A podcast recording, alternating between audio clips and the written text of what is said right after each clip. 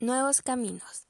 De todos los lugares que podíamos ir, elegimos el Cajón del Peñón, porque es un lugar lindo para pasar tiempo en familia. Nosotros quisimos ir hacia este lugar porque nos gusta conocer lugares nuevos y aprender a hacer nuevas cosas. Además nos sirvió mucho para conectarnos con la naturaleza y tomar aire fresco, un aire distinto. Nos relajamos mucho ya que nos sirvió para descansar del estrés y del ruido de las zonas urbanas. Cuando planeamos el viaje solo íbamos a ir mi hermano, mi mamá y yo, pero era tal el entusiasmo que se nos sumó mi tía junto a mi prima.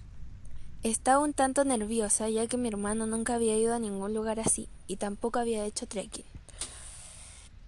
Al principio le costaba un poco caminar con los bastones de senderismo, pero luego se acostumbró.